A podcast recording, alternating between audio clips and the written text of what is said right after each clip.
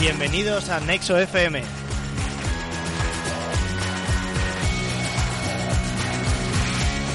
Hoy vamos a hablar de Venture Capital.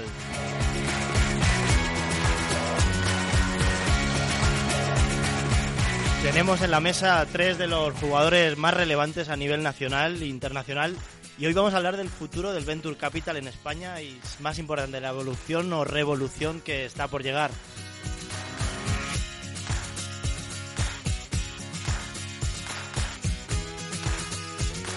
Y bueno, vamos a presentar a los tres super invitados de honor que tenemos hoy. En primer lugar, José Caviedes, muy buenas tardes. Buenas tardes, Carlos, gracias por la invitación. Por supuesto, Caviedes and Partners, 61 empresas invertidas, 9 exits, si no me equivoco, y en el cuarto fondo en total habéis eh, levantado más de 81 millones de financiación. Sí, es que llevamos mucho en esto. ¿eh? Sois el padrino del Venture Capital en España. de los de antes. bueno, al otro lado de la mesa tenemos al otro José, José del Barrio. Muy buenas tardes. Muy buenas tardes, Carlos. José, que fundaste, bueno, José fue CEO de la Nevera Roja y más recientemente ha fundado Samaipata Ventures. Tenemos registrados seis compañías, ningún éxito todavía y 35 millones de financiación. Así es, 35 millones y hoy de hecho anunciamos la, séptima eh, compañía, un marketplace de flores frescas. Bueno, enhorabuena. Muchas gracias. José se podría decir que es el, aspirante al título, una de las nuevas sensaciones en el panorama del Venture Capital. Y tenemos a un, a un conocido de, de Nexo FM, a Nacho Vilela. Eh, buenas tardes, Nacho. ¿Qué tal, Carlos? Gracias por la invitación. Nacho hoy representa, bueno, Nacho tiene mucha experiencia como el corporate, el líder del corporate venture capital de Workday en Estados Unidos, una empresa del Nasdaq, más de, bueno, 12 inversiones en 12 compañías, dos exits te podemos que decir eres el americano, ¿no? Del grupo. Tomaré el papel. Venga, perfecto. Pues vamos a arrancar.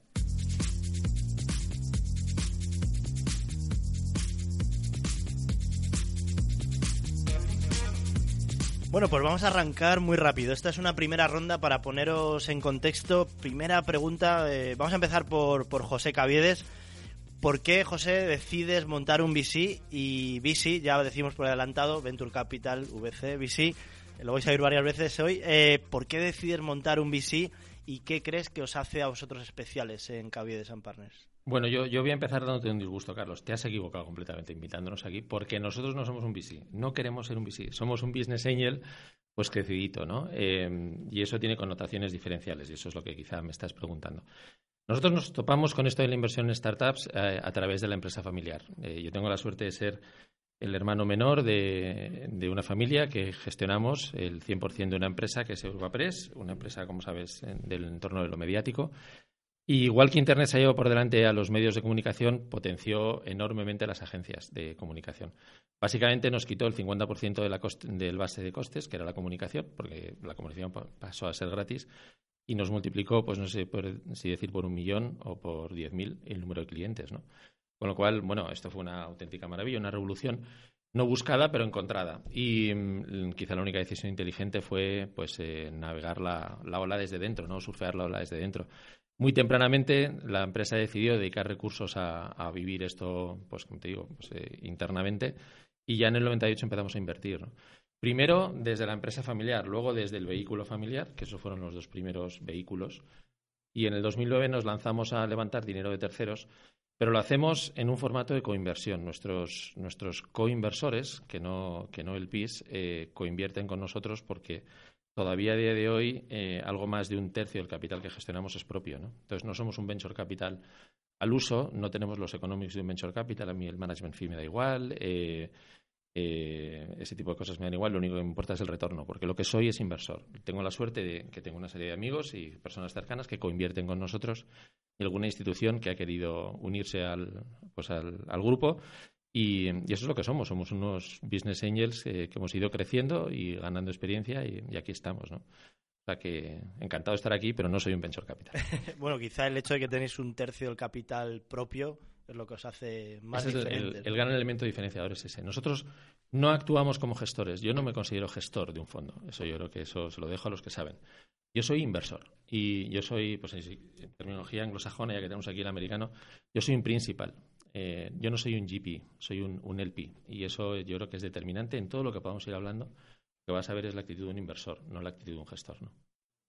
Vaya por delante, glosario, GP es General Partner, es el gestor habitual de un fondo, el P, Limited Partner, es el que pone la pasta en el fondo, eh, los ricos que quieren multiplicar su dinero y ponen dinero para que los GP, los General Partners, lo gestionen. José del Barrio, vosotros o tú personalmente, ¿por qué decides montar Samaipata? Bueno, yo venía anteriormente de, ser emprendedor, de, fundar la Nevera Roja en, el año 2011 y, después de una experiencia pues muy interesante como, como fundador y, y con un éxito pues eh, que, acabamos muy contentos, tanto desde el punto de vista económico como, como la experiencia, tanto nosotros como nuestros socios. La siguiente etapa era, oye, que seguir eh, emprendiendo mm, desde un punto de vista tradicional de montar una startup o emprender de otra forma, que es eh, constituir o lanzar una gestora de fondos que al final lo que hace es ayudar a una nueva generación de emprendedores a montar no una startup, sino eh, una nueva generación de startups, en nuestro caso hasta 20 empresas en el portfolio. Y ese es el reto. La verdad es que me preguntan muchas veces que, que por, qué, por qué no seguir siendo emprendedor y yo me considero 100% emprendedor. Y probablemente eso es eh, una de las características eh, diferenciales ¿no? de, como, de Samaipata como fondo, es que es un fondo de emprendedores, hecho por emprendedores, para emprendedores, y que lo vivimos así, como al final un reto muy parecido al, de, al, de una, al, de una, al que te enfrentas en una startup. ¿no? Y si tuviera que, por cerrar mm, los dos otros puntos más así diferentes en, tenemos en, Samipata es la especialización en un ámbito que conocemos más, que es el de los marketplaces, que pensamos que es un mundo, aparte de un mundo muy bonito, apasionante, un mundo donde, hay grandes oportunidades, complicadas, pero interesantes. Y por otro lado, que somos un fondo eh, con un concepto más paneuropeo y no, no, tan nacional. Estamos muy orgullosos de ser españoles. Creemos que aquí hay un, un mercado que luego lo hablaremos muy interesante Em, pero creemos que el concepto eh, nuestro de inversión es más rico si es eh, paneuropeo, con un foco más eh, centrado en el sur de Europa, que es donde vemos una, una enorme oportunidad en los próximos años que vienen. Qué bueno. Oye, Nacho, tú, tú tienes una historia también curiosa. ¿Cómo, cómo arrancaste? ¿Por qué? ¿Qué te, qué te llevó a montar un, o dedicarte a ser un venture capitalist? Creo que lo interesante de, un fondo de corporate es que, igual que el resto de los VCs, su prioridad es el, retorno económico. En estos fondos el retorno económico es importante, pero lo puedes dejar en tercer eh, lugar. Para un corporate, por ejemplo, en nuestro caso, la prioridad es la visibilidad de tecnología, es decir, cómo, cuánta tecnología es capaz de traer internamente. Y el segundo será la cantidad de oportunidades de money que, puedes generar.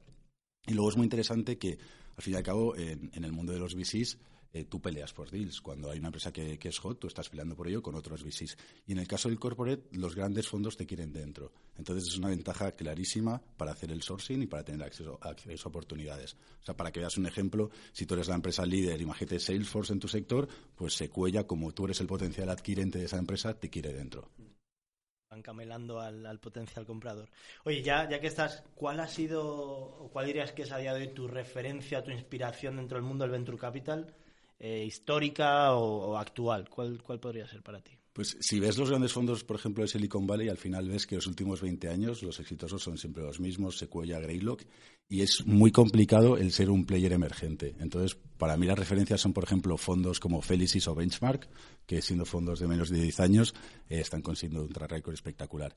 Y la única forma de conseguir entrar en el mercado, porque piensa que si Sequoia lleva haciendo negocio en este sector 20 años, no quiere que entren nuevos players. Y al final es el que tiene más network, lleva 20 años aquí y es muy complicado. Y la única forma de conseguir hacer deals que no han hecho secuella, que estás cometido con ellos, es invertir bien y contra consenso, que eso es muy interesante. O sea, el, deal que todo el mundo sabe que estás viendo Airbnb creciendo un 300% anual, es muy fácil acertarlo. Pero el que nadie ve y tú ves, esa es la única forma de ser un player emergente en un VC tan competitivo. José Caviedes, ¿cuál dirías que es tu referencia, tu inspiración en este mundo? Bueno, yo em, lo, que, lo que hemos visto es que los fondos eh, más de autor eh, o los fondos que, que, no son venture capital, que son los angel funds o son los que devienen fondos proviniendo del mundo de, business angel, son fondos más pequeños eh, que lanzan más reiterativamente. Cuando se consumen, pues lanzan el 6 o el 7 y que son enormemente exitosos en cuanto a múltiplo, no en cuanto a tamaño. ¿no? Entonces, nuestras referencias son los fondos de 50, 60, 70 millones en Silicon Valley tornos de 5X, ¿no? que los hay, son muchos. Ya no son tan conocidos como, como Sequoia o como eh, algún otro, pero mm, al final nosotros lo que somos somos inversores y el retorno para los, eh, los inversores muchos de los casos son todavía mayores, ¿no? ¿Cuál sería uno de estos uno de estos bueno, por ejemplo, mencionado, eh, Nacho ha mencionado Felicis. Felicis es un fondo que tampoco pretende ser gigante, ¿no? eh, pero pues eh, ABC o, varios fondos pues que son mucho más de autor y que, tienen un track record espectacular, ¿no? A mí lo que me importa es el retorno. Lo que ha dicho Nacho, por cierto, es muy interesante. ¿eh? Para ganar dinero eh, se tienen que dar dos condiciones, ¿no? Una tienes que ser contraria y lo otro acertar. Si eres contraria y no aciertas, pues evidentemente no ganas dinero. Pero es que si aciertas y no eres contraria, tampoco. O sea, puedes ganar dinero. A lo mejor sacas una TIR del, del 10% y, y, multiplicas por 1,7 el fondo, ¿no? Nunca lo vamos a multiplicar por 3, 4, 5 veces. Que es lo que, nosotros lo que intentamos, ¿no? Y para eso hay que ser contraria. Y más bien pequeño, by the way. O sea, que el tamaño, luego lo hablaremos, pero aquí el tamaño tampoco el tamaño importa, es, pero, importa al revés. pero al revés. Pero al revés. Bueno, bueno. José del Barrio, ¿cuál dirías que vosotros que sois un fondo más joven, cuál sería vuestra inspiración o vuestra referencia? Bueno, aquí no voy a ser eh, demasiado original ni creativo. Ahí, ahí todo el mundo conoce el, el Andrés Horowitz, que es un fondo pues, eh, muy conocido.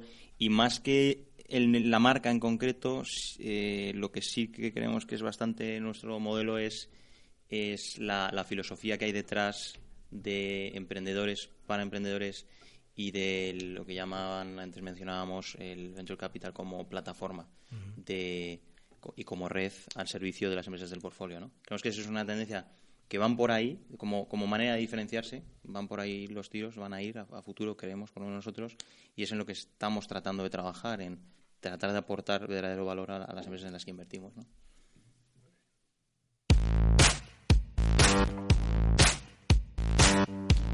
Nexo FM. Conecta, inspira, transforma. Bueno, y vamos a pasar a este segundo bloque. Queremos hablar de la evolución del ecosistema, las nuevas generaciones de emprendedores, porque sin duda el Venture Capital o la evolución del Venture Capital está atada a la evolución del emprendimiento y de los emprendedores en España. Sin duda, y aquí José Cabier nos puedes contar, porque en, en 19 años ha evolucionado mucho, seguro, el perfil del emprendedor. Me, os quería preguntar, y ya eh, de forma abierta, ¿cómo ha cambiado el emprendedor, el perfil del emprendedor en los últimos, diríamos, 10 años? ¿Qué tiene el emprendedor de hoy que no tenía hace 10 años y cómo os habéis tenido que adaptar vosotros en este sentido? Bueno, eh, la respuesta rápida es que el emprendedor hoy tiene muchísimas más facilidades que el de antes, ¿no? Lo que pasa es que eso, eh, desde un punto de vista sociológico, se puede entender como bueno, digamos, como ciudadano de este país o, si quieres, como miembro de este ecosistema, pues nos puede agradar a todos, como inversor no, porque la, el hambre eh, agudiza el ingenio y la escasez de recursos te hace ser mucho más eficiente, ¿no? Entonces, eh, yo creo que los retornos históricos eh, va a ser difícil verlos, ¿no? Y, lo que, y el tipo de, la tipología de emprendedor, que era un emprendedor que tenía, digamos, un respeto enorme al capital, porque el capital era muy escaso, que miraba la pela o el euro, ¿no? Eh, pues eh, como se mira ahora un diamante, pues de esos eh, cada vez hay menos, ¿no? Los hay, los hay, y nosotros eh, estamos haciendo inversiones, pero, pero desde luego en porcentaje es un porcentaje muy minoritario respecto a lo que era antes, que eran el 100%, ¿no? Entonces yo creo que esa, ese incremento enorme de facilidades, ¿no? Pues desde donde estamos hasta, hasta la cantidad de capital que hay disponible, ha creado una afluencia enorme de emprendedores, pero en mi opinión no necesariamente una mejora de la calidad de los mismos. Yo creo que los buenos emprendedores siguen estando ahora igual que antes, lo que pasa es que ahora hay ejércitos de emprendedores que, que están acostumbrados a un proceso de emprendimiento enormemente más sencillo. ¿no? Bueno, y eso, eh, eso da lugar a, retornos necesariamente más pequeños eh, y ese es la, para mí el gran cambio. La segunda parte de la respuesta es cómo nos hemos adaptado. Pues eh, no nos hemos adaptado ni lo vamos a hacer. Eh, ¿Cómo nos adaptamos? Invirtiendo menos. Eh, nosotros, ya digo, en, esa búsqueda de retorno y no de gestión de capital, pues si no encontramos los múltiplos que veníamos estando acostumbrados, pues no lo no invertimos y ya está, es muy evidente una reducción nuestra, en nuestra actividad inversora lo cual pues no es ni bueno ni malo eh, y ya está. Eh, estamos encantados porque lo que tenemos nos va a dar ese retorno. Punto, ¿no? Uh -huh. ¿Y, ¿Y, tú, José, montaste la nevera roja hace ahora cuántos años? Eh, seis. Seis años. En estos seis años, ahora que estás enfrentándote a nuevos emprendedores, ¿crees que ha cambiado algo, no comparado contigo, pero con los emprendedores de aquella generación, con los de esta? Uh -huh. Pues yo creo que, que ha cambiado radicalmente y, y, un poco en línea de lo que decía José eh, un cambio clarísimo es la mayor abundancia de emprendedores Y eso no necesariamente ha impactado de forma positiva en lo que es la media, o incluso la, vamos a llamarla la mediana o media, calidad media, vamos a llamar, del emprendedor. No, no tiene por qué haber sido así, no, tampoco lo sé con exactitud. Lo que sí considero es que probablemente ese esa primer eh, decil o el 10%, o sea, los, el número de emprendedores brillantes eh, es también más abundante. Eh, probablemente te equivoques, con, es más fácil equivocarse, por lo tanto el trabajo del gestor se ha vuelto más complicado porque probablemente antes de media pudiera ser mejores. Entonces ahí nosotros como, ese es nuestro trabajo, nuestra responsabilidad es de una, muestra, una, sí, una muestra eh, más una población más abundante de emprendedores, porque se ha convertido en algo aspiracional eh, y algo, mm, si quieres, hasta de moda pues tienes que, como, gestor, tratar de ver cuáles son los que tienen más sentido y cuáles no, eh, sabiendo que probablemente de media te equivocas más que antes y siendo un reto el, ver a los mejores, ¿no? Pero el hecho de que haya muchos muy buenos, eso es algo, desde nuestro punto de vista, algo muy interesante, porque eh, antes, si había más poquito, pues era, era más, eh, más difícil hacer el, eh, en inglés, al final invertir una cantidad de dinero al año, porque hay muy pocas oportunidades para invertir dinero, ¿no? Ahora hay más, pero hay que seleccionarlas mucho mejor que antes, claro. Podríamos decir, y, vamos a. Estamos muy serios hasta ahora, así que vamos a empezar a. abrir una cerveza. yo, creo que este te, suelto una cosa, José, se ha infantilizado el, el, emprendedor, pide más, como los niños ahora cada vez más esperan que sus padres les protejan hasta los 20 o los 25, a los 35. ¿Es el emprendedor ahora más infantil? ¿Espera que el fondo le resuelva el, el, ejemplo, el ejemplo que usas es, eh, yo creo que es, es, muy bueno, ¿no? Y un poco eh, en línea de lo que estábamos comentando. Eh, yo creo que los emprendedores no son ni mejores ni peores. Y si hay emprendedores, magnífico, ¿no? Lo que pasa es que ahora mismo la abundancia de capital les lleva a tomar decisiones mucho más ligeras, ¿no? Usando el similitud del niño, probablemente el coeficiente intelectual del niño sea el mismo. Y lo que pasa es que le hemos educado con demasiadas chucherías, ¿no? Entonces ahora mismo el niño probablemente tenga un nivel de colesterol muy alto y el azúcar en sangre quizá también demasiado alto, ¿no? Claro, yo prefería cuando el niño tenía que, ir corriendo eh, a, por, a por la tienda y le dabas dos pesetas, ¿no? Y entonces valoraba cada chuchería como, como una maravilla, ¿no? Claro, si, si, vende chucherías, pues está muy bien, ¿no? Pero si, si lo que quieres es que ese emprendedor sea un atleta, pues eh, yo creo que no está bien que coma tantas chucherías. Entonces, yo no, no tengo ningún, vamos, que decir, la calidad de los emprendedores es la misma. Lo que pasa es que hoy en día es tan fácil eh, tener capital que pues te maleducas un poco, ¿no? Em, y, a mí eso es lo que en realidad me preocupa, eh, que al final pues los proveedores de capital van a obtener un menor retorno para, el que están proveyendo. ¿no? Eh, cuando hay muchas chucherías, el precio de las chucherías baja y pues el retorno bajará. ¿no? Hay, hay una tendencia interesante en Estados Unidos ahora mismo que es los emprendedores que todo el mundo busca y que un VC necesita para hacer retorno, que son los que quieren cambiar una industria, hacer un negocio grande, y una tendencia a los emprendedores que se ha industrializado, que es vengo a hacer el, el la venta rápida. Es decir, salí de Stanford y yo busco un exit que para mí es bueno, que voy a sacar dos millones en equity, pero para el VC es terrible. ¿no? Entonces, aprender a diferenciar eso es muy complicado. Y encima, ya no solo para el inversor, sino también es un problema para las empresas que adquieren. Tú vas a adquirir un equipo porque crees que es bueno y te ayuda a desarrollar un producto, pero la mayoría de ellos lo que quieren es cumplir un vesting de dos años y abandonar y dejarte tirado. Y es un problema enorme que hay ahora mismo. Diferenciar no, no, es tan difícil, ¿eh? No es tan difícil. yo, conozco emprendedores que matan por el 1% de su compañía. El 1. O sea, yo, yo tengo emprendedores en el portafolio que me dicen un día, joder, es que lo estamos pasando chuchados, ¿no? En mi casa las cosas están así achuchadas. Te digo, joder, pues haces un pequeño secundario tal del, del no sé, eran tres, pues del, del 3%, ¿no? Eh, un 1% cada uno. Me llaman a los dos o tres días no lo hemos pensado y tal. La verdad es que creemos que no sería sentido. Claro, un 1%, digo, joder, estos son los emprendedores que yo quiero, ¿no? O sea, cuando un emprendedor está dispuesto a seguir pasándolo achuchado en su casa por el 1% de su compañía, ese es el bueno, en mi opinión, ¿eh? Entonces, eh, se les expone, se les enfrenta a ese tipo de razonamientos y si se aferran al equity como si fuera el diablo, pues eh, eso, en mi opinión, esos son los que Claro, estoy de acuerdo, pero eso lo sabes a lo largo del tiempo. Y estoy hablando de empresas que al año y medio ya buscan el ser adquiridas y tal cuando llega justo esa decisión. Y ya lo sabes cuando has invertido. O sea, no antes de una segunda inversión. O sea, que ya con la primera no tienes Bueno, en los términos de la inversión también se ve, ¿no? Quiere decir que cuando pues, eh, ellos dejan pasar, por ejemplo, hay un, hay un ejemplo les importa más la valoración que los términos, pues eh, ya se ve que está pelito equivocado, ¿no? Eh, porque en los términos es donde se la van a colar, ¿no? También, yo creo, en paralelo a cómo han cambiado las nuevas generaciones, la importancia del tiempo ha cambiado, ¿no? Y lo que antes una persona aceptaba que tardaba 20 años en tener éxito profesional y ahora las nuevas generaciones quieren tenerlo en 5, el emprendedor antes sabía que tardaba 7, 8 años en tener un potencial éxito, ahora, como dices tú, Nacho, lo quieren dos, ¿no? ¿Esto creéis que es algo también que es muy relevante en vuestras negociaciones con ellos o todavía en España siguen esperando 8 años y hay que esperar 8 años? Yo, yo te digo lo de Estados Unidos y es lo que te cambia totalmente el retorno del fondo. Entonces es fundamental saber qué tiene en la cabeza ese O sea, es un lifestyle, o sea, ellos quieren ser emprendedores exitosos con éxitos rápidos, pero no están ahí por el largo plazo de montar un negocio que va a generar mucho valor. Exacto.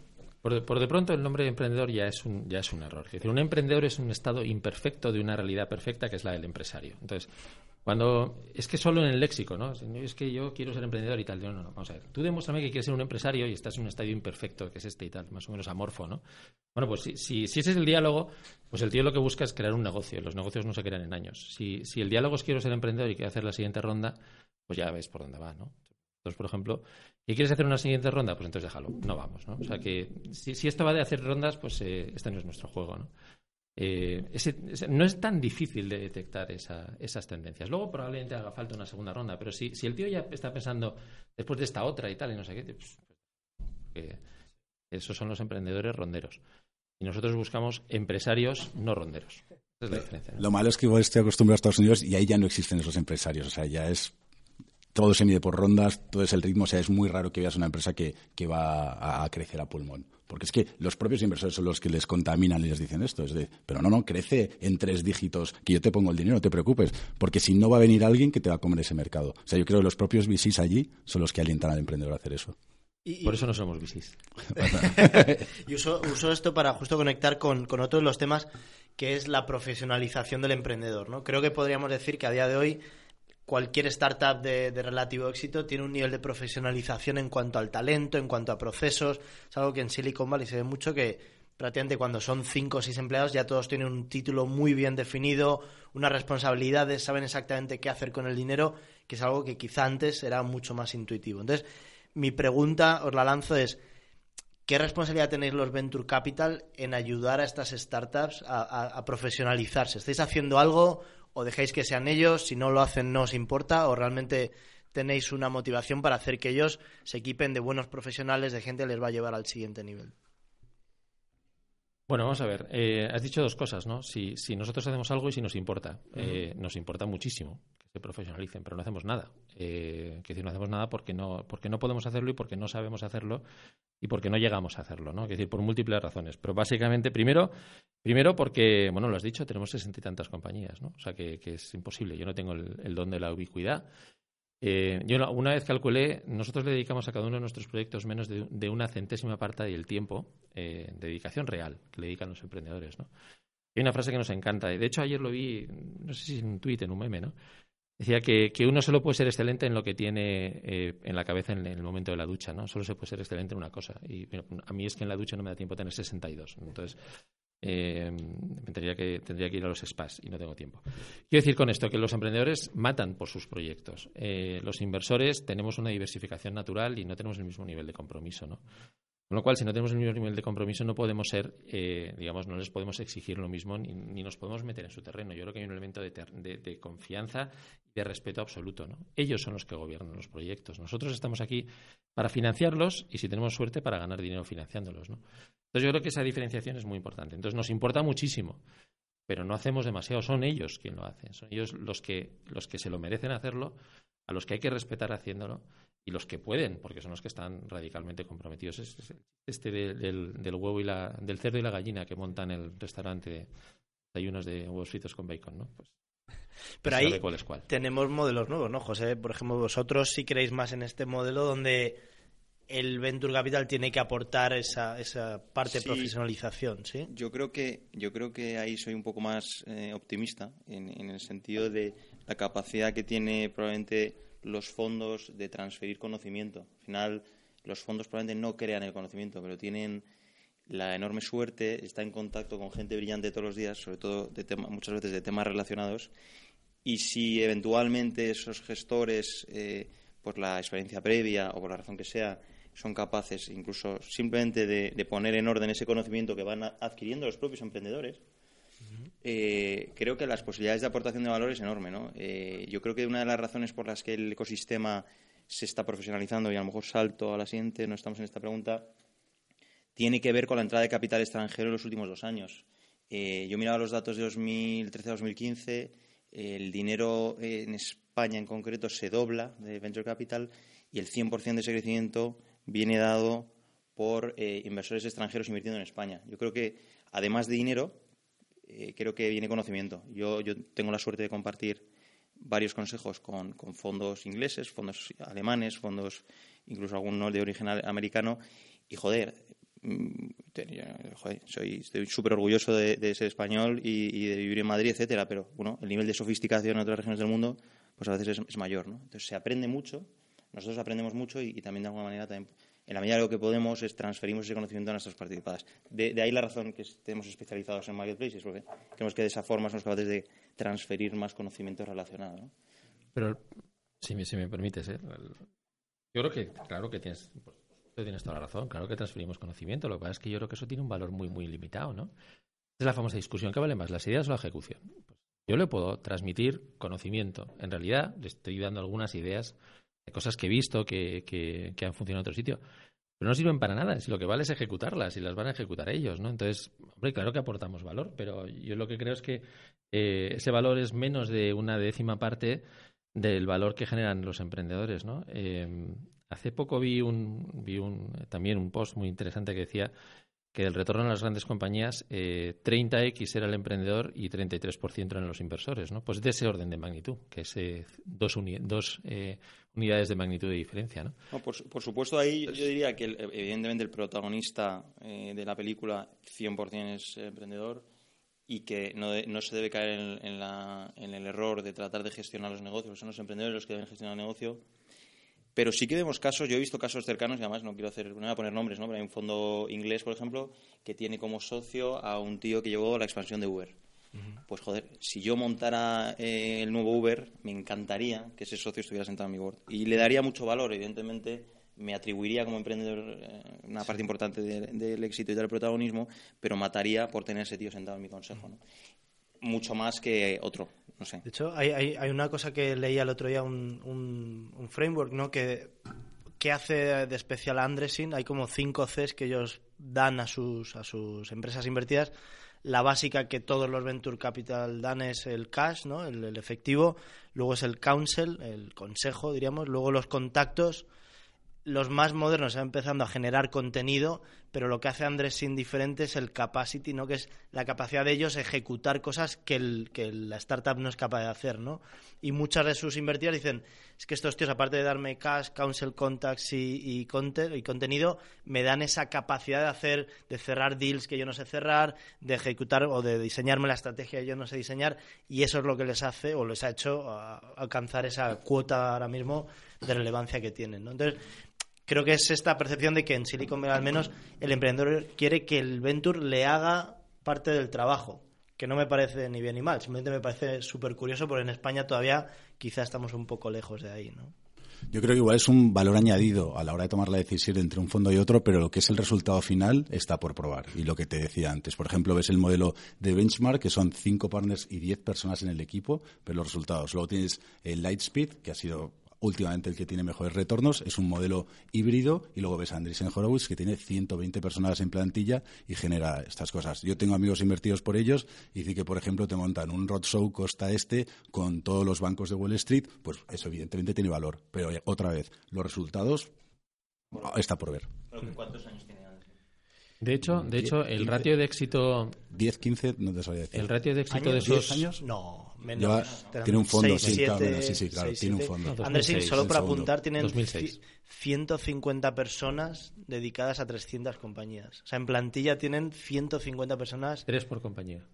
Dos por, eh, media por compañía. Dos y media por compañía. Nosotros salimos dos partidos por 60 por compañía. ¿Eso cuánto es? No. es que somos dos y medio, ¿no? Pero bueno, quiero decir, no, pero eh, el tema este del retorno es muy importante. Eh, esos, esos grandes fondos extranjeros que están invirtiendo en España honestamente no tiene un ratio de acierto sobre las inversiones mayor que, el de los fondos que iban invirtiendo en España unos años. ¿eh? No lo tienen. Lo que pasa es que bueno, son más grandes y tienen mucho más recursos y invierten mucha más gente, ¿no? Pero, pero no lo tienen. O sea que, no sé, todo ese conocimiento eh, que se traduce también se, se, meten leches como panes igual que nosotros, ¿eh? Exactamente igual, ¿no? También aquí hay un tema...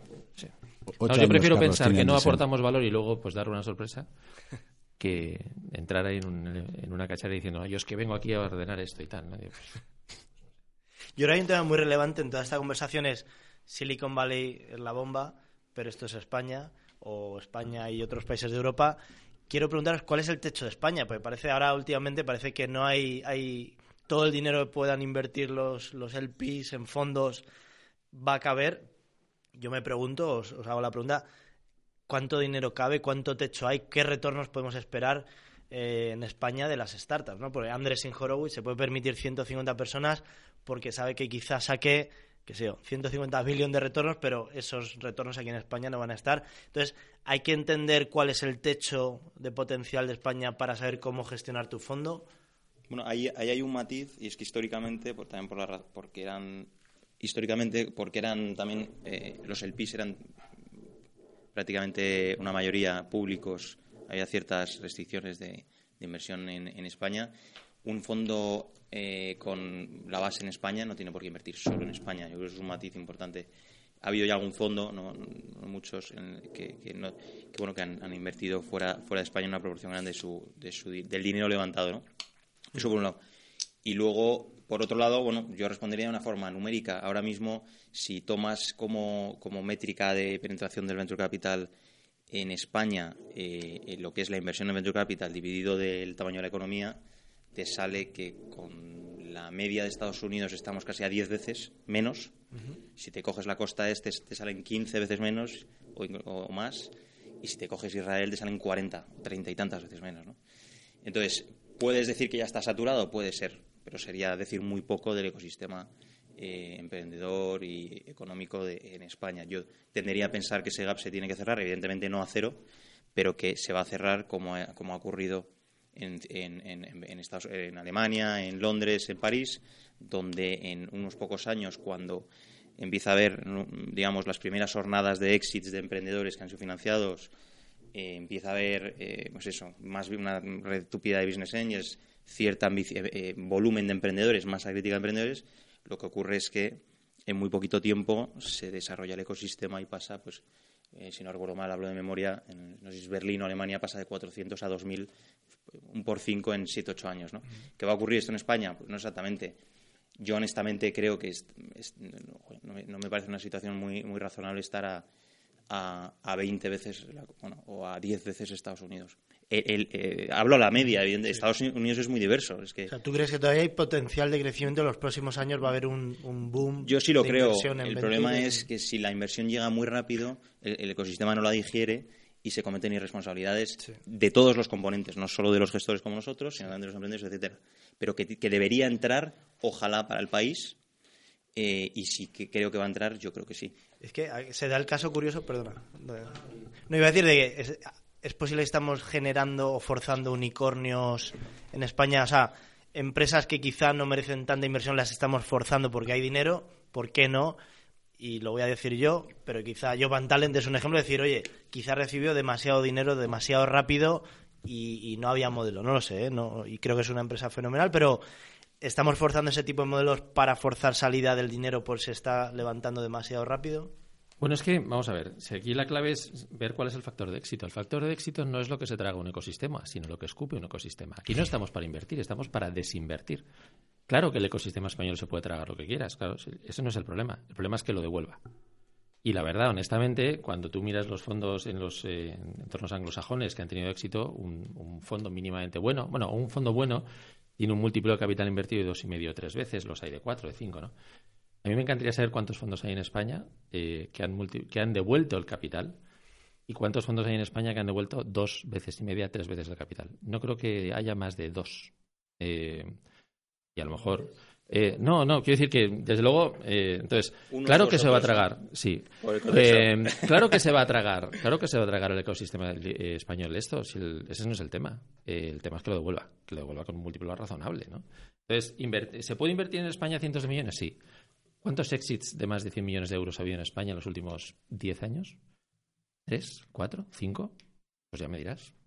Entonces, ese es el tema. Si, el tema no es tragárselo, si el tema es devolverlo, ¿no? Pu- puntu- eh, me gustaría puntualizar, eh, y no, quiero entrar aquí en un, debate demasiado acalorado con, mi amigo con mi amigo José, pero eh, es, es, ah, yo aquí hay un dato interesante. En 2013, la economía española de 1.2 eh, trillón más o menos en ese año levantó en Venture Capital 200 millones de euros. Eh, es muy significativo entender el orden de magnitud en el que estábamos hablando en aquella época. Para mi gusto, eh, eso no era un ecosistema con una masa crítica razonable para que se dieran las condiciones del ecosistema. Insisto, el ecosistema son muchos componentes para que se creara ningún tipo de clase de activo con ningún tipo de retorno estadísticamente representativo. Eso está empezando a ocurrir ahora cuando hay cierta masa y, por supuesto, en el desarrollo del ecosistema se, cometen ineficiencias en todas las partes de la cadena de valor. Desde el emprendedor comprando sillas de mil euros de diseño hasta el gestor invirtiendo a, a, perdón, a huevo, hasta el LP, ¿qué tal? O sea, se cometen. Lo que hay que tratar es de ser de los que lo hacemos bien, pero que, el ecosistema se desarrolle, se desarrolle con responsabilidad es algo, eh, y sobre todo para los que lo hacen bien dentro de la distribución, es algo extremadamente positivo, no solo para la economía, también para los LPs, etcétera, ¿no? y, la, y la creación de valor posible es evidente. Y perdona, Nacho, macho, que no te estoy dejando. No, yo le quería preguntar a José Cabides si ha notado una presión en las valoraciones por la entrada de nuevos inversores. Es decir, deals que antes pedían dos millones por decir algo, como hay nuevos competidores optando por el deal, acaban levantando a tres y un deal que tú antes invertirías, ahora dejas de hacerlo. Eh, vamos a ver, no es, no es tanto una presión en valoraciones que la hay, pero no es, del- no es muy determinante. Porque además la valoración de verdad que no es, no es, un, eh, no es un elemento determinante para entrar en una operación o no. ¿no? Lo, lo- el gran cambio es eh, el respeto al capital o las condiciones con las que se da el dinero. Se da más dinero y con unas condiciones enormemente más light que antes, ¿no? Eh, y eso es lo que no, no es tanto un problema de valoración, es que por cierto la valoración no es más que una derivada de la cantidad de dinero que levantas, porque al final el, empre- el emprendedor mínimamente bueno lo único que busca es la dilución, la valoración le debe resultar irrelevante. Entonces, a mí me preocupa mucho más la soltura con la que se están haciendo, se, está, se le está dando capital a modelos de negocio que honestamente se lo ameritan solo un poquito eh, eh, versus el anterior, eh, digamos, et- etapas anteriores en las que para poder recibir medio millón de euros, pues había que sudarlo y había que demostrar un montón de cosas. Hoy en día una ronda SID eh, de menos de medio millón de euros es como despreciada. Yo, alucino. Yo tengo compañías que han facturado más de 10 millones de euros habiendo levantado en toda su historia menos de 500.000. Entonces ahora me viene un emprendedor de estos de ahora me, me pide que en la ronda SID medio millón de euros. Y digo, pero vamos a ver, estás facturando 5.000 euros al mes. ¿Qué haces levantando? No es un problema de valoración. ¿Qué haces levantando 500.000 euros? Hoy en día que si no, no es una ronda así. Digo, pues, pues sabrás, ¿sabes? Que es, el problema no es valorativo. Es el problema es la cantidad de dinero que se le da a modelos cuando no han demostrado nada, ¿no? Y todo lo demás, pues viene, viene de ahí, ¿no? Eh, y eso es lo que yo creo que, que está muy por demostrar. Lo que está muy por demostrar es que el ecosistema no, lo- no se construye a base de meter dinero a ver qué pasa. El ecosistema se debería construir demostrando que somos capaces de, de devolver un múltiplo razonable al capital invertido y con eso ir creciendo. Pero es que lo hemos construido al revés. No es solo dinero, no es solo dinero corporativo, dinero público a mansalva. que, pues nada, vamos a regar a ver si crece, ¿no? Pues cuando tú inundas, lo primero que falta es la- el agua potable, ¿no? De hecho, Eh, hay, entonces, pues hombre, ahora tenemos una escasez de agua potable notable, ¿no? hay aquí un caso muy interesante que, que el otro día hablamos con, con José del Barrio. Algunos de los exits más importantes de los últimos tres años en España apenas levantaron ni un duro de, de Venture Capital. Y vosotros mismos en la Nevera Roja sois un caso y yo la lanzo. ¿Acaso los buenos emprendedores, TicketBits, La Nevera Roja, Trovit, que han, han vendido por varias decenas o incluso cientos de millones, ¿acaso ellos prescinden del Venture porque saben algo que, los demás no sabemos? Bueno, yo creo que es muy significativo. Nosotros, eh, para bien o para mal, y, creo que una de las razones, lo decía el otro día en una charla, y, es que es- es cierto, no éramos muy buenos fundraisers, no conseguimos levantar ni un euro de fondos en España. Lo, Pero lo intentaste. lo intentamos, hablamos, hablamos con todos. Y bueno, de hecho, José en un momento dado nos no puso un sheet. veces. Eh, pero sí, sí, bueno, os dijisteis que no, pero en un momento dado incluso Sí, sí, sí, que... sí. Y luego siempre hay un sí al final. pero bueno. Sí, bueno, el caso... Pero insisto, no somos VCs, ¿eh? de verdad. Eh, el caso, bueno, en el caso de TicketBiz eh, pasó tres cuartos partes de lo mismo, ¿no? La razón es sencilla, es que para mí un ecosistema que en total invierte 200 millones en una economía como la española, para mí es que no era... eh, había gente haciendo cosas muy buenas, entre ellas José y su hermano, y eh, haciendo cosas muy bien, pero desde el punto de vista de eh, un tejido, eh, un ecosistema de financiación de startups, para mí era prácticamente inexistente. Y prueba de ello es que la muchos de los proyectos, bueno, nuestro era un caso, eh, TicketBiz era otro caso, etcétera, se financiaron con family, con family offices, porque no había eso- eso- esos fondos de referencia, ¿no? Eh, digamos, no digo que no los hubiera, digo que no había una masa suficiente como para que hubiera el contrarian, el otro, el que sigue la masa, un poquito de todo, de tal forma que unos financian a unos y otros financian a otros. Como no existía ese ecosistema, pues era complicado. Pero es un tema más estadístico, que, que no tuvieran ojo ni mucho menos, ¿no? Y, desde luego no era un tema de que los emprendedores huyeran de ellos, lo dudo, vamos, no. habría que preguntar a Ander y a John, eh, pero en nuestro caso, desde luego, no, no es que huyéramos, ni mucho menos, ¿no? La gran pregunta, y yo creo que esto es un tema muy relevante, es ¿qué retorno habrían obtenido no solo los inversores que obtuvieron en esos proyectos que has dicho, sino los emprendedores en caso de que hubieran tenido un VC? Porque estoy absolutamente convencido que si eh, cualquiera de los tres casos que tú has dicho hubiera tenido la inversión de un VC, el emprendedor net-net se lleva menos dinero a casa. Y esa es la clave. Es que los emprendedores no se dan cuenta que se llevan mucho más dinero si no levantan mucho y si lo levantan de particulares o de business angels o de quieras, que si llega un VC y luego otro y luego le pone liquidation preference, luego le pone no sé qué y al final eh, son completamente wiped out. Bueno, eh, lo- los sacan de la foto a los emprendedores. Entonces la clave, la clave es preguntar dentro de unos años es, bueno, esos, esos proyectos, si alguno llega a ser exitoso, invertido por VCs, ¿cuánto dinero se lleva el emprendedor a casa versus lo que se han llevado? La gente de Trovit, que es público, lo que os habéis llevado vosotros, que es público, lo que se ha llevado los de TicketBiz, esos son los éxitos. Y en efecto no había VCs. En efecto no había VCs. Hay- hay- bueno, esa es una forma, yo creo, muy, interesante de verlo y, y es, y de hecho, eh, no me he hecho los números, probablemente es, es- es así, seguramente es así. Otra forma de verlo también interesante es, oye, ¿qué hubiera pasado si sabiendo que el, el, el- el veces dinero, o money on money multiple que llaman, de la valoración a la que salen las eh, típicas eh, IPOs o incluso los unicornios, etcétera, que son públicas la información, típicamente ese, ese múltiplo suele ser de, de media, eh, regular o mediana, es 8 o 10 veces, pues lo que suele ocurrir es que cuando eh, levantas eh, de media eh, 8, o 10 millones, lo vendes por 100 y te llevas X, que puede ser más o menos como decía José. El punto es qué pasa si eh, hubiéramos tenido acceso a financiación en lugar de 10, 100. A desde luego me hubiera hecho mucho más feliz. No sé si me hubiera llevado un poco más de dinero o menos, pero en lugar de vender en, en 80, haber vendido en 800 u 8.000. Y da la casualidad que en los ecosistemas donde hay más financiación ocurren más frecuentemente eso. Y tenemos ahora recientemente un caso que se habla poco de ello y de hecho no se considera startup cuando lo es, que es el caso de Más cuarta operadora, eh, valoración de empresa a mil millones, cotiza en el MAP, eh, market cap 800 ya o algo así. Pues ha tenido que levantar un montón de pasta. Pues no ha podido crecer de forma orgánica, porque esas cosas necesitan dinero, ¿no? Y perdona. Yo, yo te quería preguntar, José del Barrio, eh, comentabas que cuando montaste esa Maipata, evidentemente viste que había un gap de financiación y que podíais entrar, pero ¿qué otras cosas viste? ¿Dónde está la oportunidad que no estaban haciendo los inversores que están entonces en el, en el ecosistema? Que tú dijiste, esta es mi oportunidad. ¿Qué puedo hacer diferente o qué echaba de menos que puedo aportar al, al emprendedor?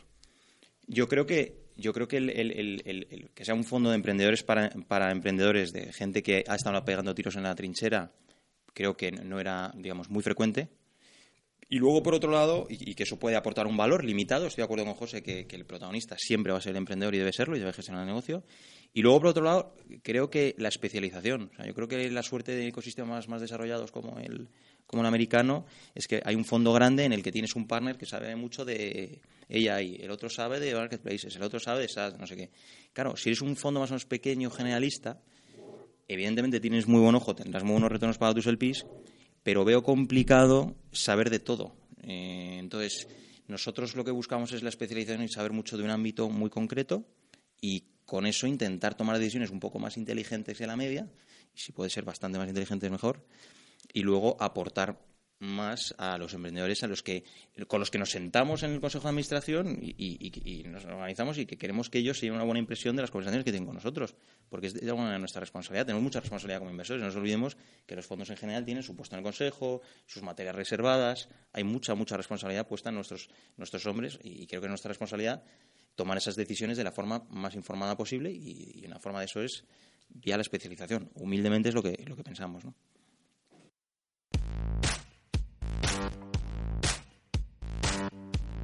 Nexo FM. Síguenos en Twitter, Facebook y YouTube. Bueno, pues ya, ya hemos, hemos levantado varios temas súper interesantes, pero vamos a ir al que al final más calienta eh, los corazones, que es el de los economics. Al final, muy poquitos, aproximadamente el 10% de los fondos, solo el 10% llegan a retornar o, como decía José, a escupir eh, 3X, ¿no?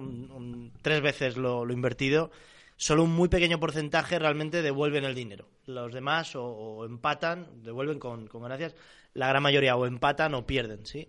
Entonces, un poco mi pregunta es, lo primero que os voy a preguntar muy rápido es, ¿qué retornos manejáis vosotros? ¿Solo por tener como referencia prometidos o, devueltos?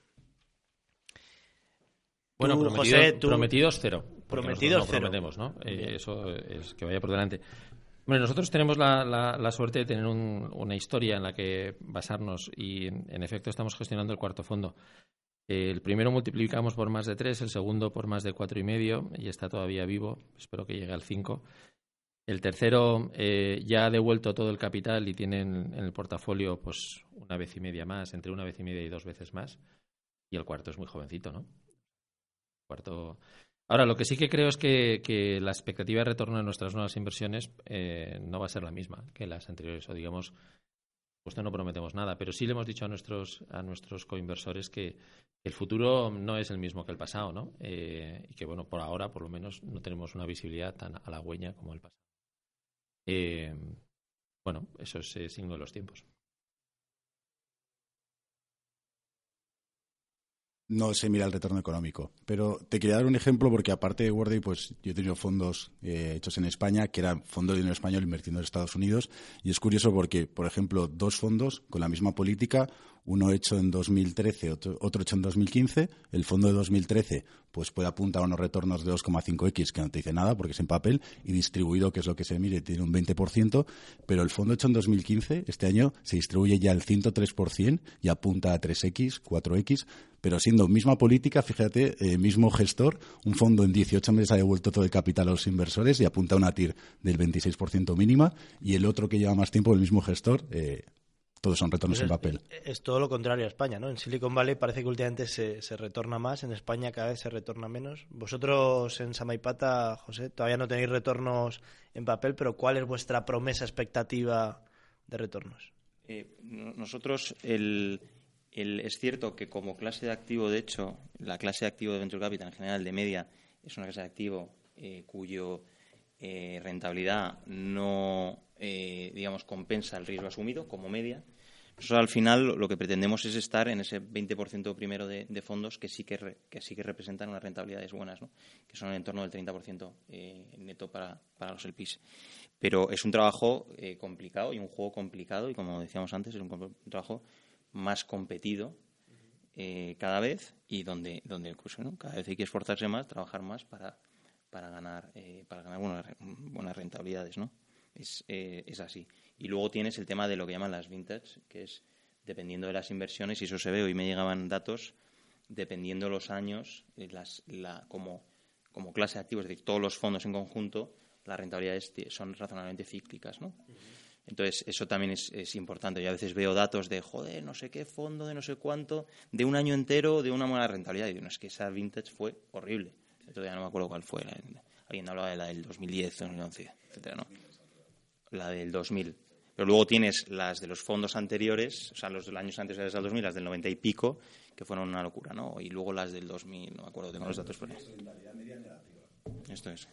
Bueno, es que aquí ocurren dos cosas, ¿no? Una, eh, digamos, el sector de inversión en este activo, por no decir de venture capital, eh, es un sector en el que las medias no tienen valor, porque existe una dispersión brutal de retornos. ¿no? Entonces, yo creo que no se deben de medir medias. Eh, y segundo, eh, lo que sí que hay es una correlación negativa entre ciclo y retorno. O sea, los mejores retornos se producen en los peores momentos de ciclo. Con lo cual, eh, pues ya se ve que no estamos en las mejores añadas. Oye, yo os iba a preguntar, normalmente el, el inversor o venture capital se os pone, entre comillas, como el malo de la película, qué difícil es levantar dinero, me ponen pegas, pero al final vosotros a la vez sois, sois los, de hecho, trabajáis más en el levantamiento de dinero por vuestro lado que, que el propio emprendedor, ¿no? ¿Cómo está eso hoy en día? Siento, ¿Sentís que en España ahora mismo hay demasiado dinero invirtiendo en tecnología? ¿Es demasiado fácil? ¿Hay dinero para todos? Parece que últimamente los, los, las family offices o digamos los LPs tradicionales están invirtiendo más de lo normal. ¿Es algo que está cambiando? ¿Es más fácil ahora conseguir dinero para Venture Bueno, sí, Capital sí. o no? Claro, llamas al ICO y te lo dan. O sea, eso lo- básicamente, Para empezar, el ICO es un super, es el mayor inversor posiblemente, ¿no? Sí, en muchos casos el dinero público es el 90% de algunos fondos, ¿no? Esto es real, ¿eh? El Esto- 90% de algunos fondos. ¿Qué, de qué este opinión país- tenemos sobre un fondo donde la mitad es eh, público? Eh, pues hombre, que, que tiene un- unos, unos objetivos de inversión distintos de los míos, por ser políticamente correcto. No, no, pero esto es muy sencillo. O sea, eh, el dinero público no tiene, como- y además lo has dicho tú, Nacho, ¿eh? el dinero público eh, no tiene como objetivo único el, el retorno. De hecho, el dinero público en algunos casos, si le pagas un 8% de TIR, eh, se queda más que contento, ¿no? Hombre, yo es que aspiro a TIRs de 20 y 20 y muchos, ¿no? Entonces, pues, eh, hay una diferencia de objetivos Sí. lo que provoca es una digamos unas distorsiones en el mercado porque si tu objetivo es eh, con todo el respeto del mundo ¿eh? si tu objetivo es crear crear ecosistema crear empleo y que te devuelvan el 8% pues es evidente que no competimos con las mismas reglas que mi objetivo que es eh, generar tires y múltiplos de un orden de magnitud superior ¿no? Sí, yo, yo ahí estoy totalmente de acuerdo con, con José. Efectivamente, eh, no, es, no es la situación ideal en la que los fondos públicos tiran de una forma eh, muy prolongada del ecosistema. Yo sí que creo que, que la política de, de financiación de fondos a través de fondos de fondos públicos como el FEI o Fondico y que ha tenido razonablemente éxito en Israel es apropiado para empezar a desarrollar un ecosistema, pero si un ecosistema y fondos con su segundo fondo, tercer fondo, siguen teniendo una, una necesidad de fondos públicos muy fuerte, eso es un, un indicador muy negativo de, de esto, porque al final es cierto que para atraer financiación privada a un fondo, generalmente necesitas tener track record. Y para tener track record es complicado, o sea, es difícil levantar los primeros fondos, ¿no? Entonces, para hacer de anchor investor en un primer fondo me parece que te juegan un papel, incluso en el segundo podría llegar a ser. A partir de ahí, si eso sigue siendo así, es una mala, es una mala noticia para el, para el ecosistema, porque como dice José, al final tienes que demostrar que eh, eh, tus LPs invirtiendo en ti tienen un retorno que les compense el riesgo que asumen, ¿no? que es una que tiene una buena eh, ratio rentabilidad-riesgo. ¿no? Si consistentemente eh, eso no es así, eh, efectivamente, es una muy mala noticia. En nuestro caso, por ejemplo, en, en nuestro primer fondo solo tenemos un, un eh, 15% de, de fondos públicos. eh, no, no porque no lo hayamos pedido, sino porque no se creía nuestra estrategia de inversión. que eso también quede, quede claro, para que quede claro y luego en el futuro ya veremos qué sale. Pero, pero bueno, eh, como dice José, a veces se- los criterios que utilizan para decidir no son el puro retorno económico, lo cual también como gestor es un poco raro, ¿no? A veces. Pero bueno, insisto que yo creo que es, es- vamos, soy totalmente partidario de, de esas políticas de fondos de fondos públicos manejadas con responsabilidad y desde luego que no se perpetúen en el tiempo, porque no, no, no tiene tanto sentido. Y quiero saltar a, otro, a, la otra parte de los economics, que creo que es también muy relevante, que es cómo, qué- cómo se gestiona el dinero que se invierte en una empresa. Hace poco hablaba con un, un español que está dirigiendo una de las empresas eh, en Silicon Valley, startups más exitosas allí. Ellos han tenido una política de ser rentables desde el día uno y de hecho ellos están invertidos por Sequoia y me decía, oye, Sequoia nos da la enhorabuena por haber tenido esta mentalidad de ser rentables, ¿no? Decía como que en Silicon Valley ahora ser rentable una startup está de moda, ¿no? Esa, está cool. Entonces, eh, sé que aquí tenemos opiniones bastante claras. Mi pregunta directa es, si yo, si, si fuerais emprendedores, o si yo fuera emprendedor, ¿qué me recomendaríais? Coge el dinero y corre y saca, levanta todo lo posible y ya verás cómo gastar. ¿O es más inteligente ser frugal, intentar ser rentable y realmente financiarte de clientes? ¿Qué opiniones tenéis? Bueno, yo eh, lo primero, eh, encantado de saber que estoy de moda, ¿no? Que el viejo, resulta que estoy de moda. No, vamos a ver. Eh, esto tiene una respuesta matemática, ya está estudiado. Eh, el punto el punto perfecto de retorno para un emprendedor es no pasar de la ronda A. Los emprendedores que no pasan de la ronda A obtienen de media mucho más retorno para ellos los que pasan de la ronda A. Ya no te cuento los que hagan A, B, C D y hacen el abecedario, ¿no? Entonces, eh, yo a mis hijos cuando van al colegio digo, no, no aprendáis más allá de la A, porque más allá no hay nada, ¿no? Bueno, quiero decir que, que, que esto tiene una respuesta matemática y hay un magnífico post de uno de los eh, operadores más inteligentes del mercado español, que es Samuel Hill, eh, que lo ha demostrado matemáticamente, ¿no? Con lo cual, pues eh, a mí es que cuando los números hablan me gusta callarme, pues eso ya está demostrado, no, no hay que darle muchas vueltas. Nacho, es lo mismo en Silicon Valley, ¿cómo se percibe esto a día de hoy?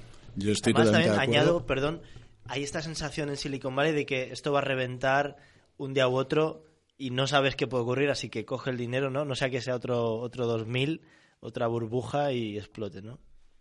Todo depende de modas. Tengo una anécdota que, por ejemplo, 2016, los dos baches de White Combinator era un momento que era más difícil acceder a financiación y estaba esta tendencia de que hay que ser rentable y absolutamente el 90% de los pitches tenían incluidos. Y somos ya cash flow positive. Somos un equipo de dos personas, lo hemos hecho rentable y tal. 90% de los pitches. Este año 2017 han vuelto todos a olvidarse de eso y a primar crecimiento. Ninguno ha hablado de ser rentable, de unit economics, todos de y estoy creciendo a este ritmo.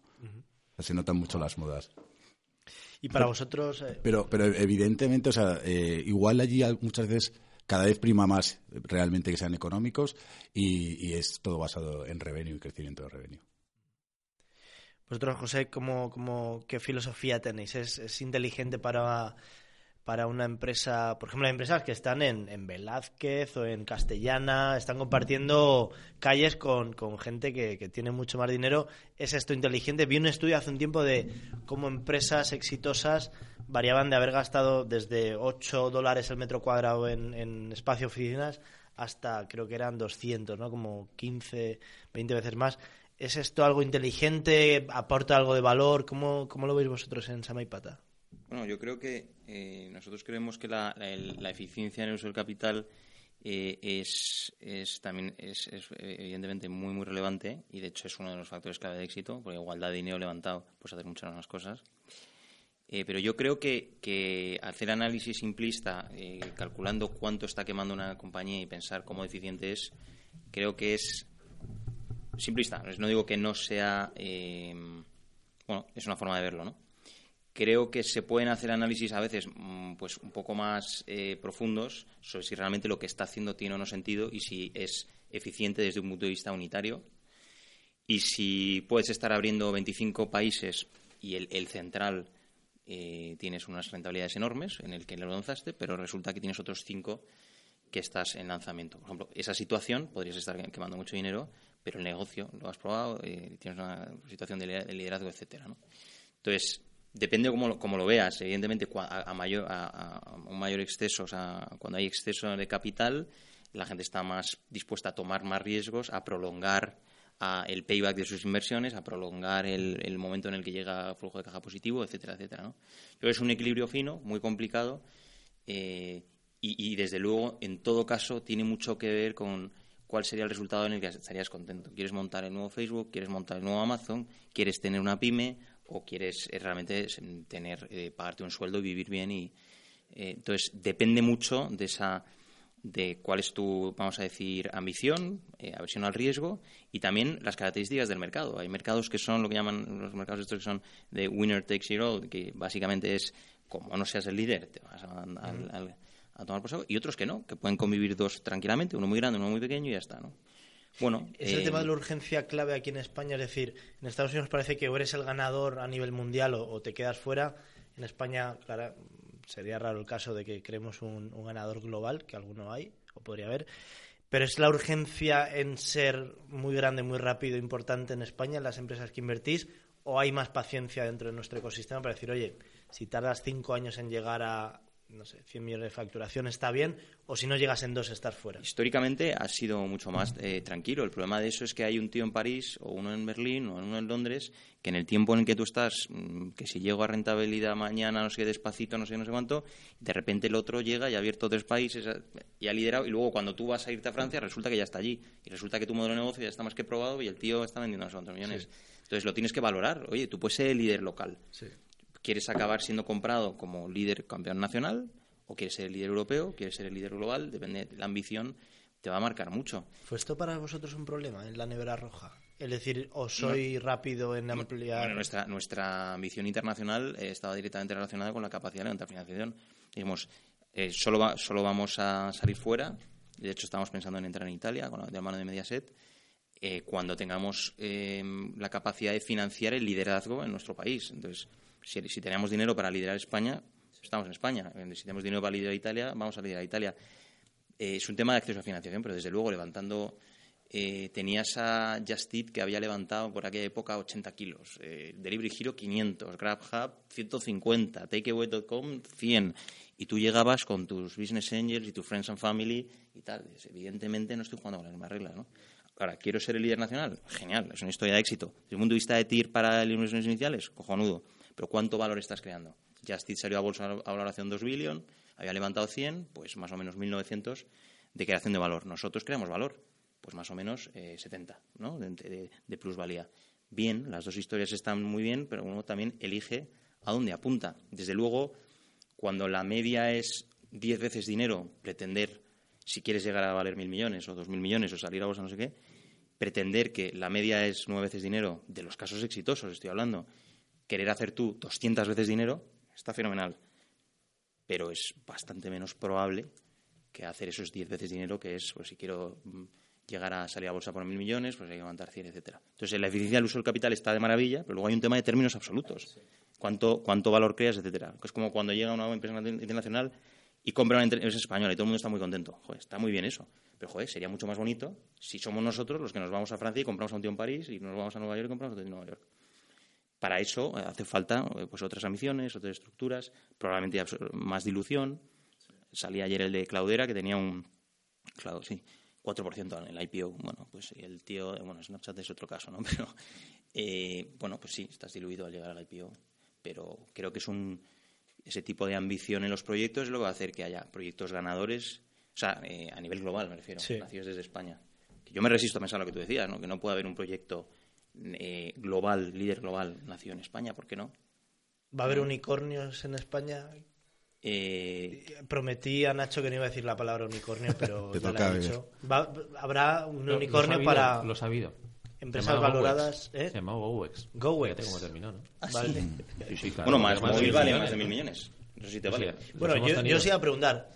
Definitivamente hay unicornios en la industria, digamos, real. Yo me refiero a las, al mundo de las startups más tecnológicas. es una startup que estaba financiada por Business Angels hace seis años. Eh, Meini es un emprendedor como la copa un pino y es una startup como, vamos, ¿Y por qué no hablamos de ella en el ecosistema? Tiene gracia, no lo sé. Porque debe ser que como cotiza en el MAP, pues ya no es una startup, yo que sé. Pero es, es un caso clarísimo. Y vale ahora mismo, pues, Enterprise Value debe ser, pues si el equity vale 800 millones más o menos, eso es un, unicornio, ¿no? A mí este es un tema que, bueno, me, me preocupa o me ocupa bastante. Mm, se dedica demasiado recurso e inversión a replicar Silicon Valley. España es otro país, tiene una economía fenomenal. No sé qué número estamos ahora mismo en el ranking global. Hemos bajado mucho. Pero es una economía fenomenal que tiene mucha industria real, que tiene mucho valor en sí mismo. Eh, pero parece que si no inventas el Instagram o inviertes en el Instagram, estás fuera de la onda, ¿no? Ahí, ahí vosotros... Pero entre el mercado local y el Instagram hay un, hay un abismo, ¿no? Quiero decir que España es un mercado magnífico para lanzar un modelo de negocio, testearlo, facturar unos millones, por supuesto liderarlo y desde ahí salir fuera, ¿no?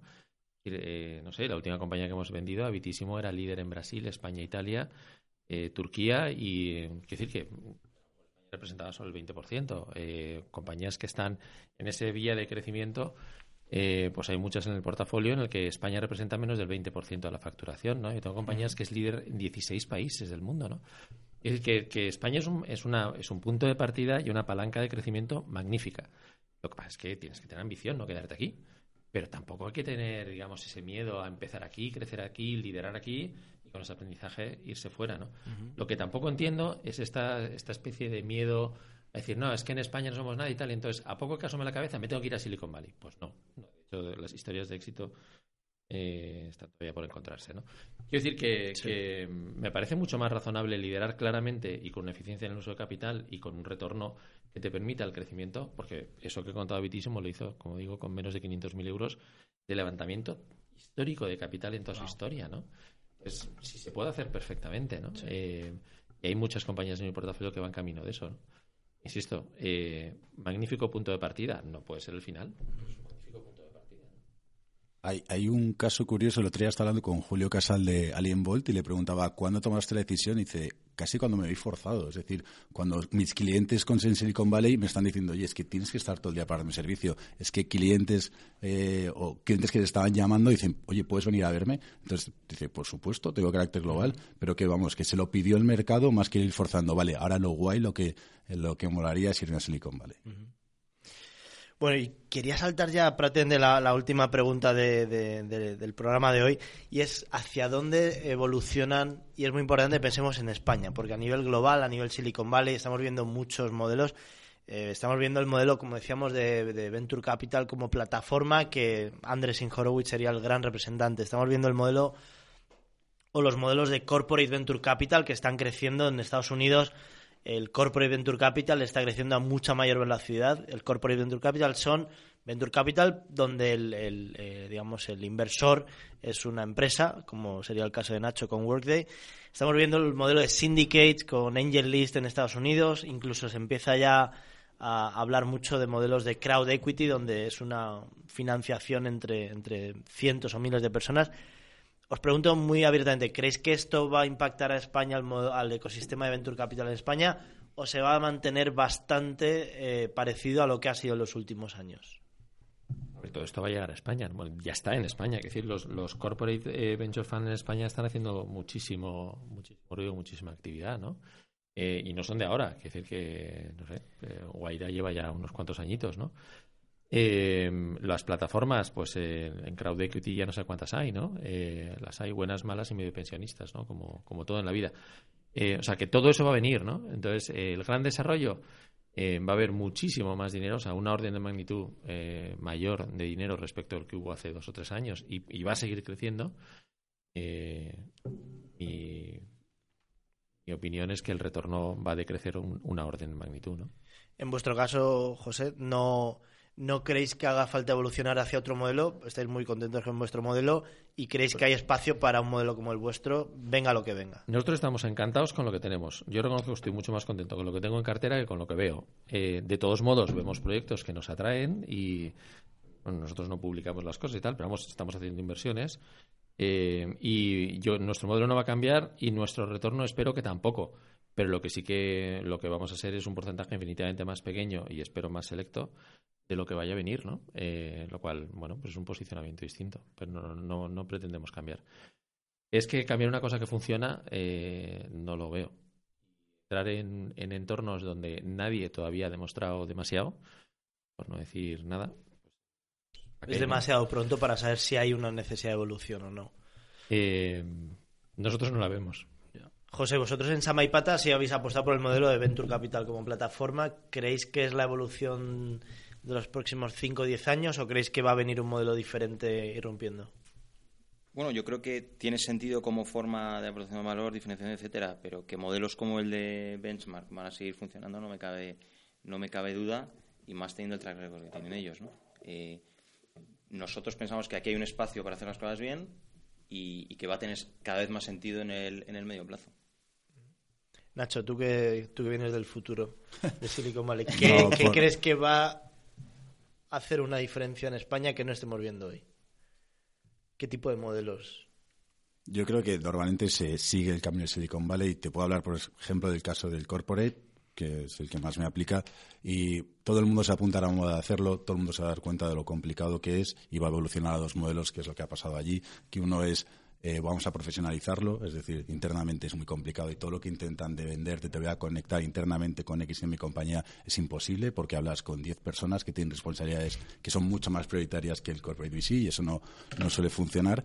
Y por otro lado, eh, más a nivel marketing, es decir, por ejemplo, hacer un fondo para fomentar la comunidad de desarrolladores en mi plataforma y eso tiene mucho sentido. Entonces, como Slack ha hecho, por ejemplo. Como Slack, como hace Salesforce, etcétera, y lo ven como un nivel de marketing, pero que luego trae retornos a la compañía. ¿Y tú crees que este modelo que por ejemplo, Google Ventures ya apuesta por él, Bridge, eh, Bridgewater, eh, como hedge funds, están apostando por inteligencia artificial, es decir, vamos a llamarles robots, al final son algoritmos eh, que tienen un voto en el proceso de decisión de inversión tan relevante como el de los humanos. ¿Crees que vamos a llegar ahí o esto realmente es humo para el marketing de los fondos? Yo he hablado en lo que es Venture Capital, no hacer operaciones en Wall Street en tiempo real y ganar ya tiempo, no, no, tiene nada que ver. En Venture Capital he visto varias empresas que lo han hecho y el, el error que han cometido es crear la plataforma sin tener en cuenta el feedback de los VCs. Entonces, ¿cuál es el mayor problema? Que una, cualquier herramienta de inteligencia artificial depende sobre todo de la información y la información es imperfecta. Entonces, si tú tiras la información de Crunchbase que no es completa, no es en tiempo real, y el VC siempre tiene información más completa porque está en contacto con el emprendedor vía matemática de algoritmo, es imposible que lo batas, y por supuesto porque hay intangibles que una máquina nunca podrá medir, que es el feeling que tienes con el emprendedor, cómo es de confiable, etcétera. Y eso no se puede poner en datos. ¿Superará la inteligencia artificial al humano? En mi caso, a día de hoy y en los próximos 10 años, no que yo pienso. José Caviedes. es una muy buena pregunta. Eh, en esto pasará como está pasando con la inversión en, cotizados, ¿no? En la inversión eh, automatizada tiene sentido en entornos de beta. O sea, si tú lo que quieres es obtener el retorno del, del, activo, claro que puedes meter un robot. básicamente, pues invierte en casi todo y ya está, ¿no? Es decir, un, cuando las instancias, pues a lo mejor 500 startups es lo más parecido a eso, o Kima Ventures en, Francia, o quiere decir que hay, existen modelos que son robotizables, pero si tú no juegas a la beta, sino que juegas al alfa, no lo puedes robotizar, porque precisamente una de las cosas a las que juegas es una diferencia de información o de, o de sourcing de información o de capacidad analítica de la información, y eso no es robotizable. Entonces, yo creo que sí que va a haber robots. ¿Tú quieres el retorno del activo? Pues nada, te metes un robot a todas las plataformas de crowdfunding, le das a todo y ya está. Es decir, eso, eso, esos son los robo-advisors equivalentes en el mundo eh, automatizado. Y hoy en día Vanguard es, eh, es eh, by far el que se está llevando el gato al agua. O sea que claro que va a haber eso. Pero siempre va, habrá una inversión de autor, que en este caso es el, el, modelo de los business angels o de los angel funds y de algunos VCs que demuestren. ¿no? Entonces, yo creo que habrá las dos cosas. José del Barrio, ¿tú crees que nos superarán los, las inteligencias artificiales? A muy largo plazo sí. Eh, a muy largo plazo sí. A corto plazo estoy de acuerdo con, con, lo que se ha dicho eh, aquí. lo que sí que creo que pueden ayudar mucho, pueden ayudar mucho, sobre todo en el sourcing. Al final tienen acceso, al final lo que invertimos está online, la gran mayoría de los casos, y este tipo de robots, etcétera, pueden ayudarte en el sourcing a detectar cosas que están funcionando y que es información pública y por lo tanto pueden detectarla de forma masiva, te pueden ayudar. Ahora, mm, eh, sustituirnos 100% a muy largo plazo sí, a 10 años no.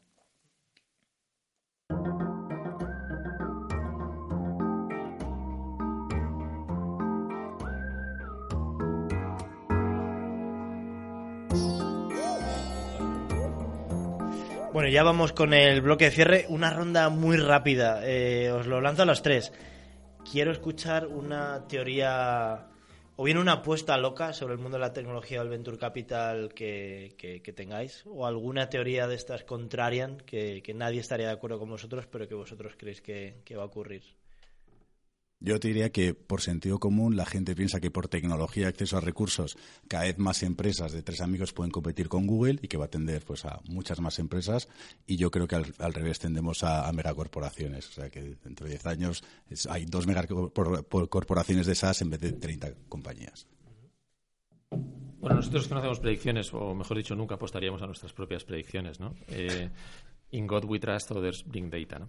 Pero bueno, dicho eso, eh, pues que para ganar dinero hay que ser contrarian, con lo cual cuando todo el mundo está invirtiendo, pues invierte poco, y cuando nadie está invirtiendo porque las cosas estén todas jodidas y esté todo el mundo ahí escandalizado, ahí es cuando hay que entrar, ¿no? Y bueno, pues eh, no, no, es deseable esa situación, pero si aparece, pues ahí estaremos. Muy bien. José. Eh, bueno, lo que voy a decir no es muy contrarian, pero es algo que me obsesiona últimamente y es, es la, penetración del vehículo autónomo creo que va a cambiar absolutamente todo y, que ahora ya se empieza a ser más consciente, pero creo que todavía no somos suficientemente el impacto que va a tener eh, colateral en un montón de industrias. Y es algo que va a ser muy divertido. Oye, por último, un recomendarnos un libro, un blog, un podcast que, que, os, que os estéis leyendo ahora, que hayáis leído, escuchado recientemente, que os haya dejado locos, que os haya dejado una huella. Yo, la historia de los fundadores de Airbnb es increíble, persistentes, y vale la pena leerla. ¿Cuál es el libro? Me sé- no me acuerdo. Ah, ¿Cómo es el origen de Airbnb sí, o- o de ah. Abstracts? Bien, lo pondremos en las notas del, del podcast. Bueno, el, eh, el podcast claramente Nexo FM. Este capítulo no, este capítulo no, que no tiene ningún valor, pero los demás, ¿no? Y el libro, la verdad es que yo he leído hace poco un lo que tenía que haber leído hace mucho más tiempo, que es eh, Thinking Fast and Thinking Slow, de Kahneman, que te demuestra la cantidad de errores que cometemos eh, como inversores y como personas, ¿no? Y la verdad es que te deja tan helado que casi se te quitan las ganas de, de tomar decisiones, pero es espectacular, ¿no? Yo creo que para autoconocerse y ver las, los biases que tenemos como decision makers es, es maravilloso, ¿no? Y José, ¿algún libro o podcast que nos recomiendes? Libro, uno muy bueno para, para emprendedores es Venture Deals, que te explica cómo funcionan eh, todos los eh, pactos, pactos de socios y todo esto. Y dice que es eh, be smarter than your lawyer. ¿no? Es- muchas veces, si te lees ese libro, en muchas cosas yo creo que puedes ser mm, smarter. Y luego, podcast, eh, me gusta mucho 20 Minute VC, eh, que en 20, pues eso, en menos de 20 minutos aprendes muchísimo y te está muy bien para, yo qué sé, vas por ahí corriendo por la mañana y, y aprendes bastante. Buenísimo, la verdad, súper recomendable. Yo también lo escucho Sí. y soy bastante fan. No es tan bueno como este, pero... Pero este progresará, este progresará. paso a paso. Adecuadamente. Y no tenemos acento inglés, que ahí perdemos mucho del glamour que tiene ese otro. Y hablas más despacio, porque el otro habla a toda leche. O sea, yo creo que lo, lo aceleran.